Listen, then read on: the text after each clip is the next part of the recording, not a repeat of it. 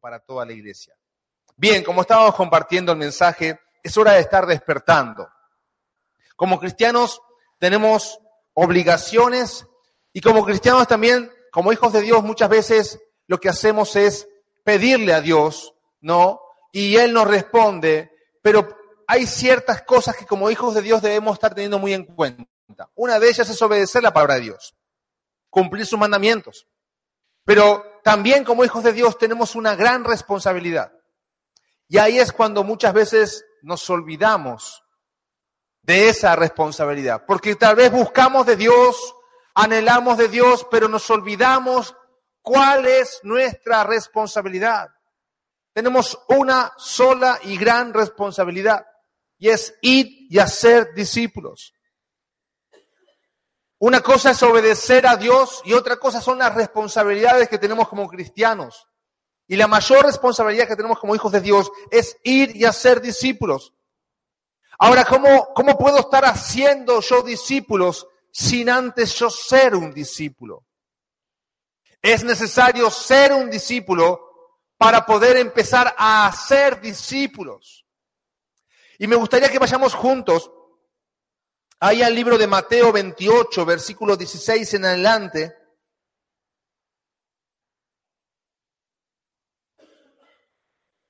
Mateo 28, 16 al 20 dice lo siguiente. Pero los once discípulos se fueron a Galilea, al monte que Jesús les había señalado.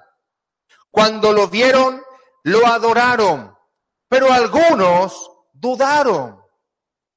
Acercándose Jesús le dijo, Toda autoridad me ha sido dada en el cielo y en la tierra.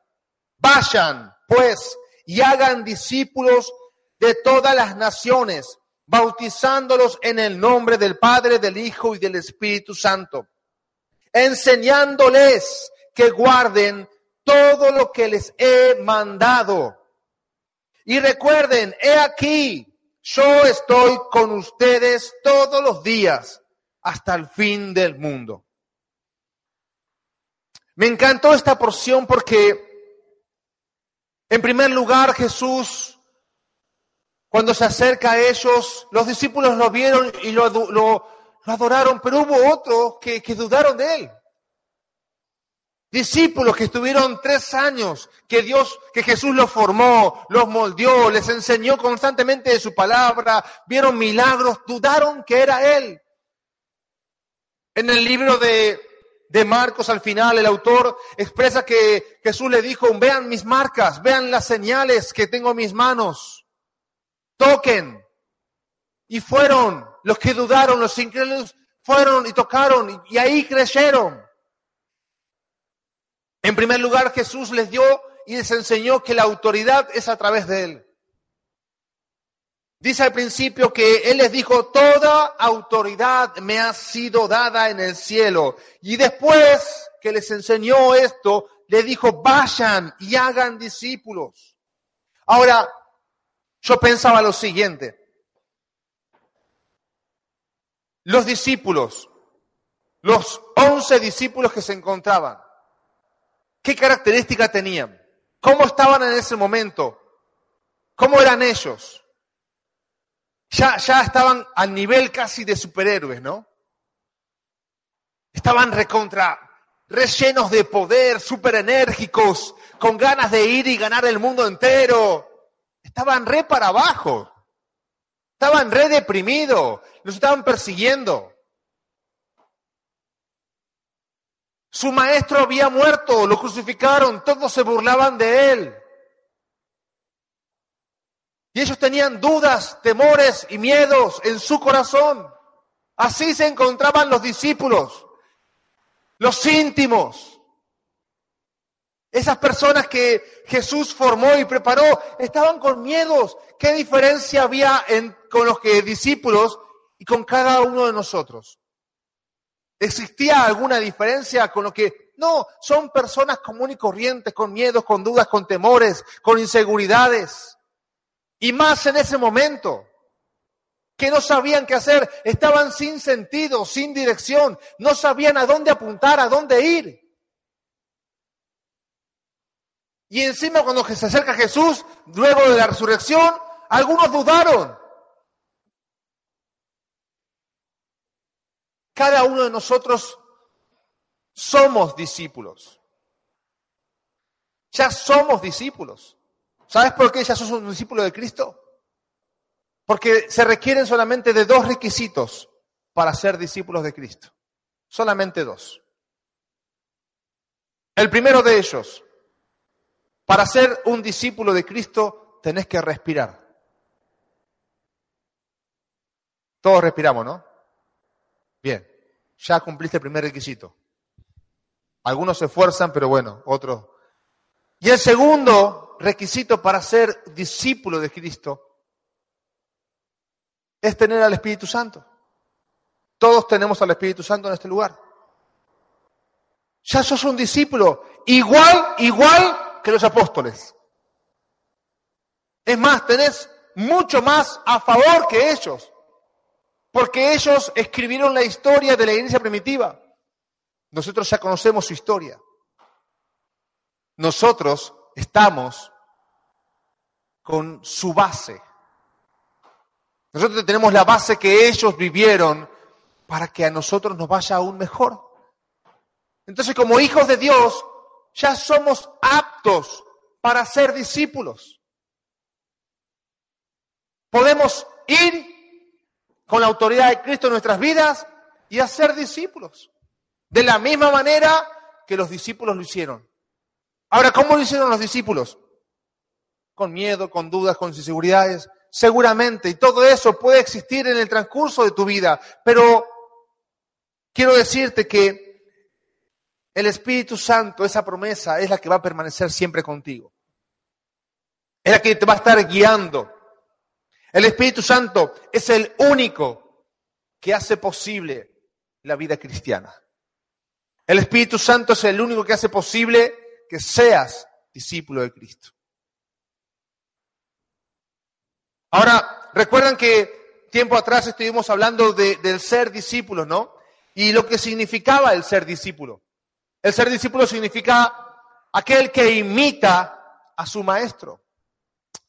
Y a veces comprendemos mal esto de, maestro y discípulo, porque pensamos que el discípulo es aquel que, que toma apuntes, que observa a su maestro y aprende y, y absorbe conocimiento de su maestro y hasta ahí nomás llegamos.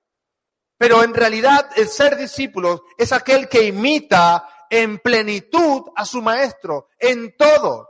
Y hubo un milagro muy interesante que sucedió en la vida de Pedro. Pedro, cuando da su primer discurso, él le habló a la multitud. Y la palabra de Dios en Hechos dice que tres mil personas se arrepintieron, aceptaron a Jesús y fueron bautizadas. ¡Wow! Y había algunos que murmuraban y decían, pero ¿quién es este que está hablando? Que habla con tanta fuerza, con tanta seguridad. Aparte sus palabras son muy elocuentes. Eh, ¿Este puede ser un discípulo de Jesús? La gente lo identificaron. Vieron que Pedro era un discípulo de Jesús. ¿Cómo era Pedro? Como cualquiera de nosotros. Bruto, tosco, arrebatado. A veces entendía, a veces no entendía con inseguridades, con miedo. Pedro era como cualquiera de nosotros. Ahora, ¿qué pasó con Pedro? ¿Qué vieron? ¿Qué sucedió? Hubo un milagro en la vida de Pedro, fue lleno y revestido del poder del Espíritu Santo en su vida. Y cuando él predicó, no vieron a Pedro, vieron a Jesucristo, porque hablaba como, él, tenía los mismos gestos que él, hacía las mismas señales que Jesús hacía. Eso es un discípulo. Pedro lo imitó completamente en todo a Jesús. Imitó sus palabras. Bien, tenemos los requisitos para poder ser un discípulo. Sabemos que es respirar y el Espíritu Santo en nuestras vidas. Sin el Espíritu Santo no podemos formar, no podemos decir que somos cristianos. Ahora, ¿cómo conformar cómo conformarnos, cómo, cómo Dios nos va a estar moldeando. Para ser en plenitud esos discípulos de poder como lo fueron los apóstoles.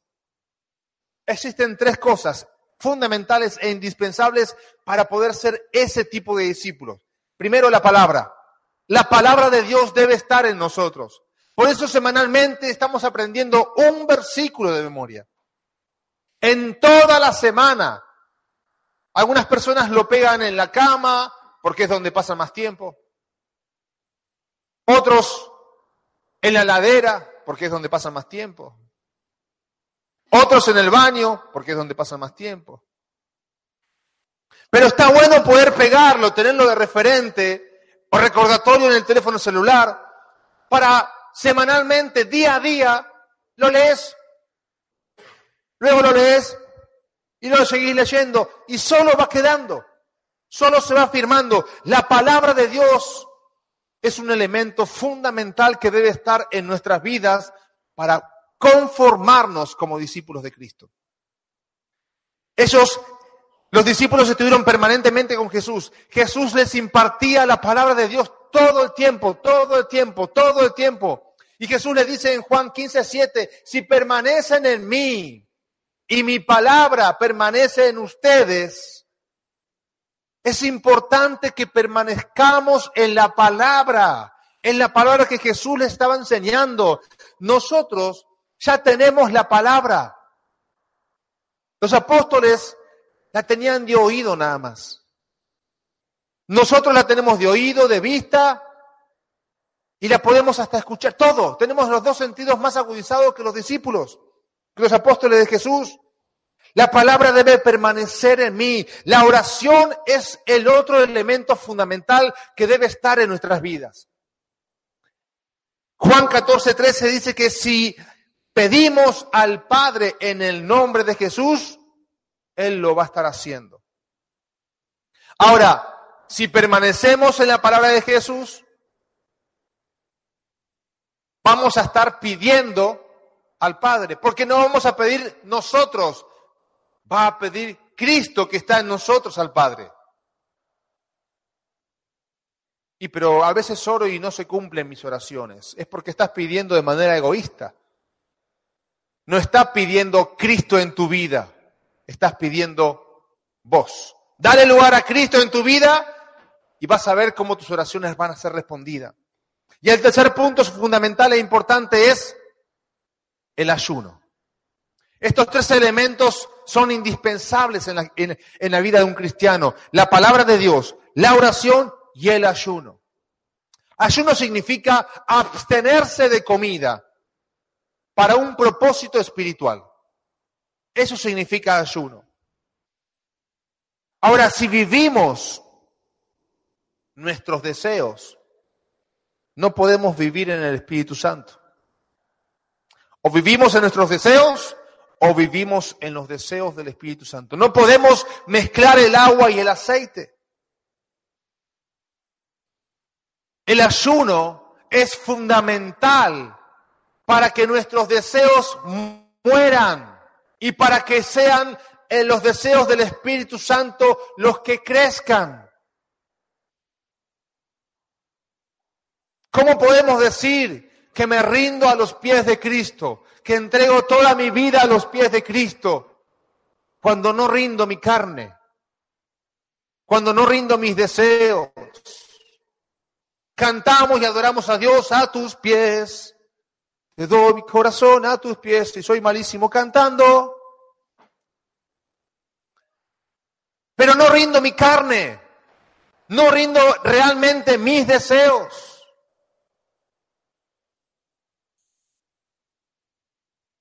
Debemos negar nuestros deseos temporales y empezar a cumplir esos deseos eternos, esos deseos que permanecen para siempre. Cada uno conoce cuáles son los deseos temporales, porque hoy tengo un deseo y ya después se fue y mañana tengo un deseo diferente. Son los deseos de la carne, son los deseos temporales. Debemos empezar a cumplir los deseos eternos, los deseos del Espíritu Santo en tu vida, esos deseos que hoy están Y mañana tenés el mismo deseo y el mismo hambre. Y mañana tenés el mismo deseo y el mismo hambre. Y durante toda la semana tenés el mismo deseo y el mismo hambre. Que es la palabra de Dios. Que es hacer la voluntad de Dios. Y es cumplir esta responsabilidad que Jesús nos mandó. Y hacer discípulos. ¿Cuántos quieren estar más cerca de Dios? ¿Cuántos quieren acercarse a su presencia? Sentir que uno está ahí y ver el rostro de Cristo, la presencia de Dios, toda su gloria. El nivel más alto que un cristiano va a estar alcanzando. Lo más cerca de Dios que vos podés llegar a estar es cuando ayunas. Es cuando te humillas. El ayuno es el nivel más alto de humillación porque morimos a la carne. ¿Quieres estar bien, bien cerca de Dios? Debes ayunar. ¿Quieres conocer el trono de gloria y su presencia? Debes humillarte y ayunar. El ayuno es el nivel más alto de humillación que como cristianos vamos a estar alcanzando. Dios nos manda que nos preparemos, a que permitamos que su Espíritu Santo sea quien nos guíe. Tanto la palabra, la oración y el ayuno funcionan como complementos indispensables en la vida de un cristiano. Son nuestra preparación. Todo eso nos prepara. Y Jesús les enseñó a sus discípulos cómo orar. Jesús les enseñó a sus discípulos la palabra de Dios. Ellos vieron milagros, vieron señales, vieron prodigios, vieron cómo la autoridad de Cristo le ordenaba al mar y al viento que cesen y que calmen, y calmaban, y se preguntaban, ¿quién es este que tiene tanto poder? Jesús les dijo, dar al César lo que es de César y a Dios lo que es de Dios. Pagad tus impuestos y dale los diezmos a Dios. Jesús le, enseñó la palabra completa. Jesús les enseñó a orar. Los discípulos se levantaban en la mañana y no veían a Jesús. ¿Dónde está Jesús? Ya sé. Pero todavía es temprano, no salió ni el sol. Y Jesús se encontraba en el monte orando, buscando la presencia de Dios. Su vida, la vida de Cristo, les enseñó a sus discípulos que deben buscar a Dios en lo primero que hagan cuando se levanten. Les impartía constantemente la palabra. No, los discípulos no iban una, una vez por semana a la iglesia para escuchar la palabra de Dios. Los discípulos no asistían todavía a la célula para escuchar el mensaje y la palabra de Dios.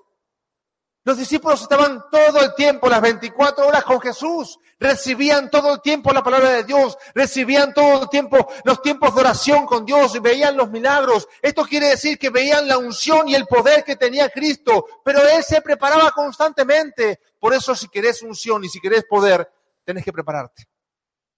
Tenés que tener estos tres componentes, que es la palabra, la oración y el ayuno. Porque la unción solamente desciende sobre la preparación. Cuando nos preparamos, la unción y el poder de Dios descienden a nuestras vidas. Jesús les enseñó a ir a los perdidos. Jesús te está mandando diciendo, anda a los perdidos. Hubo un momento que tu vida estaba sin sentido y estaba perdida pero ahora hallaste a Cristo. Cuando Jesús encontró a sus discípulos, les dijo, vengan, síganme. Ellos cómo se encontraban, sin propósito en la vida, sin un sentido. Jesús los formó, los preparó y les dio un propósito, después les dijo, vayan y hagan discípulos. Ya vos cumplís con las dos condiciones básicas, respirás y tenés al Espíritu Santo ya podés ir y hacer discípulos. Debes ir y hacer discípulos. Jesús les enseñó a sentarse con los pecadores, pero no a pecar con ellos. Andá, sentate con los pecadores. pero no te contamines. Y pero yo soy débil. Me junto con mis amigos y siempre, bueno, el asadito, la cervecita, el tinto, ¿viste? Y, y a veces derrapo y pierdo el control y se me va medio cajón de cerveza. Entonces no puedes juntarte porque todavía no estás fortalecido. ¿Qué tienes que hacer? Prepararte. ¿De qué manera? Con la palabra de Dios que te fortalece, con la oración y con el ayuno.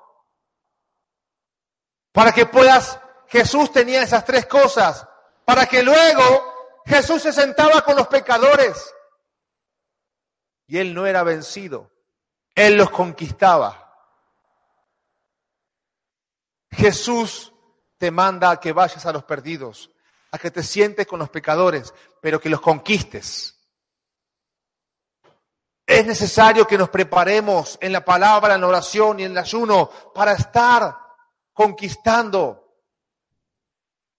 Estamos constantemente, muchas veces, Dios coloca en esto de, ir a, buscar a los pecadores y, de estar con ellos. Quiero decirte que también vas a estar recibiendo críticas. Jesús cuando se sentó con el publicano, lo primero que hicieron fue murmurar en su contra. ¿Y qué les dijo Jesús? Aquí tengo que ir yo, a los sanos o a los enfermos. Un médico, o sea, un enfermo necesita un médico. Alguien que está sano no necesita un médico. Porque Jesús sabía muy bien que estaban murmurando en su contra. Ay, ¿quién es este? Mirá, se sienta con los pecadores. Se junta con, con, con los pecadores pero Él nunca estuvo pecando con ellos. Él los conquistó. Dios va a estar colocando preocupación y carga en tu vida para ir y hacer discípulos. Y está muy bueno que nos preocupemos. La preocupación y la preparación están totalmente relacionadas. Porque Dios coloca la carga y esa carga nos lleva a una preparación y nos preparamos y nos formamos y oramos y buscamos y nos, acercamos a alguien que necesita de Cristo y le compartimos su palabra y le damos un mensaje de salvación y le hacemos la oración de fe y aceptan a Jesús hasta ahí llegamos. Tenemos la carga, tenemos la preocupación, pero nos falta dar el siguiente paso. Debemos dar el siguiente paso, que es la ocupación. Debemos ocuparnos de las almas perdidas. Son bebés espirituales recién nacidos. Debemos ocuparnos de ellos, visitarlos semanalmente. Estamos en una iglesia. Es una iglesia relativamente grande. Y tenemos la bendición de que tenemos nuestro líder ahí, a nuestro alcance.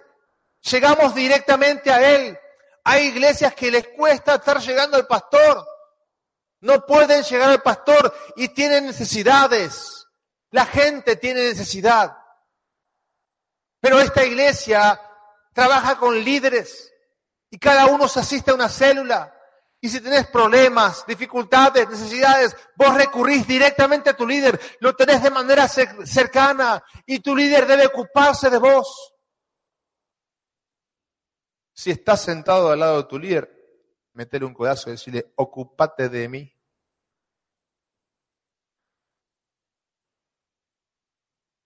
No existen medios discípulos. No existen medios discípulos.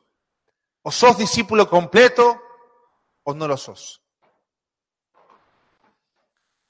Recordá esta imagen, imagínate lo siguiente, tené presente esto. Los discípulos estaban con miedos, con inseguridades, se acerca Jesús y les dice, si van en mi nombre, vayan y hagan discípulos. Ahora, cuando ellos comenzaron a obedecer a Jesús, comenzaron a recordar cada una de las cosas que Jesús le había dicho. Si hace dos años que estás asistiendo en esta iglesia, recordá todas las prédicas que has escuchado, todos los mensajes en la célula que has escuchado, porque eso es lo que te va a estar nutriendo para darte la fuerza y la energía para ir y hacer discípulos. La iglesia trabaja con diferentes ministerios. Es muy lindo poder venir a la iglesia, sentirse restaurado por la mano poderosa de Dios, sentir que, que Dios te ama y que Dios ha perdonado tus pecados. Y muchas veces queremos estar dándole a Dios un poco de lo que Él ha hecho con mi vida. Y yo quiero servir a Dios. Yo quiero estar en algún ministerio. Señor, yo quiero cantar. Yo quiero alabarte a ti. Señor, yo quiero estar en el ministerio de niño, cuidarlos, amarlos. Señor, yo quiero estar en el sonido, en el multimedia. Quiero estar en el ministerio de consolidación, llamando a las almas que se encuentran perdidas y recién que han llegado a la iglesia. Quiero estar en el ministerio de teatro porque quiero darte la gloria a Dios, porque quiero, Señor, darte un poco de lo que has hecho conmigo, cómo me has bendecido, cómo has cambiado mi vida. Y está muy bueno eso. El servir a Dios es un privilegio hermoso, es lindo, es reconfortante. Pero no nos olvidemos de nuestra responsabilidad. La responsabilidad de ir y hacer discípulos. Porque a eso nos ha llamado Dios. Dios no te llamó a que estés en un ministerio. Es muy bueno, es edificante para la iglesia el servir en un ministerio. A, a uno le hace bien, a la iglesia le hace muy bien, la iglesia crece. Pero un Dios no te llamó a que estés en un ministerio, Dios te llamó a que hagas discípulo y tenemos que ir y hacer discípulos. Debemos mostrar el, cambio, la transformación que Cristo ha realizado en cada uno de nosotros, para que ellos anhelen este cambio. Para estar finalizando, los discípulos comenzaron a recordar todo lo que Jesús le decía. Todo lo que Él dijo, todo lo que Él compartió en esos tres años. Todo palabra por palabra. Y no lo hicieron solo, porque el Espíritu Santo estaba con ellos. Y ahí está el secreto, chicos. Vos ya sos un discípulo de Cristo. Vos ya estás. Listo. No hay otra cosa que hacer que ir y hacer discípulos.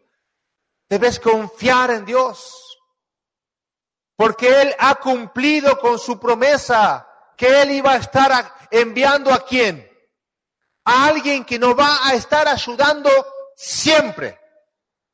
¿Qué dijo Jesús al final? Y estaré con ustedes todos los días, todos los días, todo el tiempo, las 24 horas del día voy a estar con ustedes hasta el fin del mundo. Ese es el cumplimiento de su palabra. Él lo ha hecho.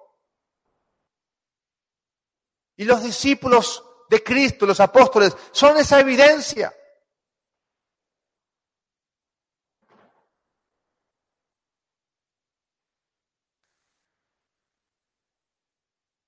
Dios va a ayudarte y a traer memoria de cada enseñanza que has recibido. ¿Sabes para qué? Para que hagas discípulos. ¿A cuánto les gusta que Dios te ajuste? ¿A cuánto les gusta que Dios te, ponga el agua al cuello y, y sienta que te estás por ahogar? A nadie. Pero, ¿por qué Dios permite ajustarte la vida, ajustarte en diferentes situaciones, en diferentes momentos de enfermedad, de crisis familiar, de crisis económica? ¿Por qué Dios permite que el agua te llegue al cuello? ¿Acaso no soy hijo de Dios? ¿Acaso Él no me cuida, no me guarda, no me protege? Sí, Él lo hace todo el tiempo. Pero ¿sabes por qué Dios permite que ese agua llegue al cuello? Porque Dios quiere ajustar un poco más tu vida. Porque en los momentos de clamor, de necesidad, a Él oramos. Cuando la cosa está que no sabemos cómo hacer o qué responder, a Él clamamos. ¿Y sabes por qué Él permite estas situaciones en tu vida? Estos ajustes, estas crisis. Porque quiere que le clames y le ores a Él, que le pidas a Él. ¿Sabes por qué? Porque Él va a estar respondiendo. Porque Él quiere hacer ese milagro en tu vida. ¿Para qué me está pasando esto? Para que clames a Dios. ¿Para qué Dios quiere que vos clames? Para que Él haga un milagro. ¿Para qué Dios quiere hacer un milagro en tu vida? Sacarte de esa crisis, de esa situación. Para que des testimonio a otros del milagro de Dios en tu vida. Y de esa manera sea la puerta para empezar a ser discípulos. Si respiras y si tenés Espíritu Santo en tu vida, ya podés hacer discípulos. Porque sos un discípulo. No, no esperemos al momento en que Dios tenga que ajustarte la tuerca en tu vida, pasar cierta situación, clamar a Él, que Él obre con milagro, pasar acá adelante, dar testimonio, comenzar a compartir testimonio a otras personas para recién empezar a ser discípulo. Ahora es el tiempo, iglesia despierta. Levántate. No estás sola. El Espíritu Santo está constantemente con vos. Él es quien te guía. Termino con esto. Dios nos manda que crezcamos. Dios nos manda que vayamos hacia adelante y a que sigamos.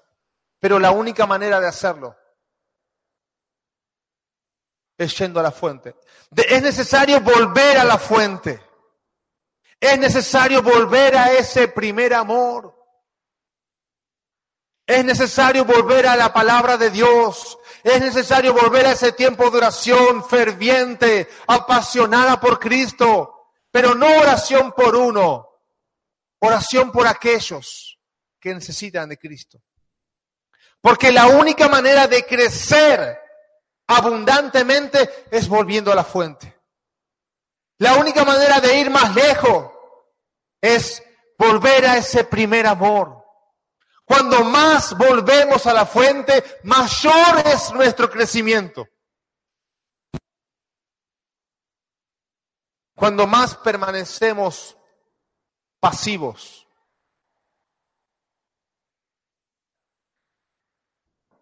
Cuando más permanecemos de manera, tal vez, sin hacer,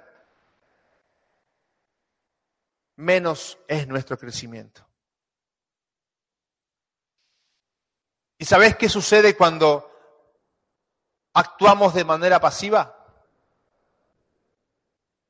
Estamos robando la oportunidad de salvación a aquellos que necesitan de Cristo. Ah, esa estuvo buena. Cuando más actuamos de manera pasiva, cuando más pasivos somos, cuando menos espíritu de conquista tenemos, les estamos robando la oportunidad de salvación a aquellos que necesitan de Cristo.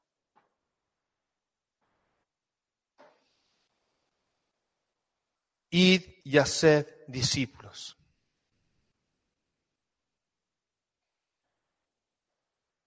¿Ustedes piensan que los discípulos sabían cómo hacer discípulos? Jesús les dijo, compartan todo lo que han aprendido, todo lo que les he enseñado. Eso mismo enséñenlo a otros. Nada más. Nada más, porque yo estaré con ustedes hasta el último de la tierra. Te invito a que te pongas en pie, vamos a estar orando por esta palabra y darle gracias a Dios. Cerra por un segundo tus ojos y, Señor, decirle, quiero, Señor, estar obrando, Señor. Quiero pedirte que tú estés obrando en mi vida, mi Dios. Señor, en el nombre poderoso de Jesús, te doy gracias a ti, Señor, por esta palabra. Gracias te doy a ti, Señor, por este esta enseñanza que nos has dejado, Señor. Gracias porque tú me estás dando esta oportunidad tremenda y valiosa de hacer discípulos. Señor, me comprometo a, a, reforzar esta responsabilidad que muchas veces he dejado de lado. Comenzar a orar y decirle a Dios, Señor, asumo esta responsabilidad que muchas veces he dejado de lado. Señor, no solamente quiero preocuparme, mi Dios. Señor, sé que tú estás conmigo. Tú me guías. Señor, tú Te pido que me ayudes a ocuparme, Señor. Señor, en el nombre poderoso de Jesús, esta misma autoridad que te ha sido delegada a ti, que vive en mí a través de ti, Señor, es la que quiero compartir a otros. Señor, gracias por tu palabra. Señor, bendigo a tu iglesia. Señor, bendigo el corazón de cada uno de mis hermanos, Señor, y que esta palabra que hemos recibido en esta noche, Señor, sea de bendición y estaremos viendo, Señor, el fruto, Señor, que tú has prometido, Señor, para cada uno de nosotros. En el nombre poderoso de Jesús de Nazaret. Amén, Señor.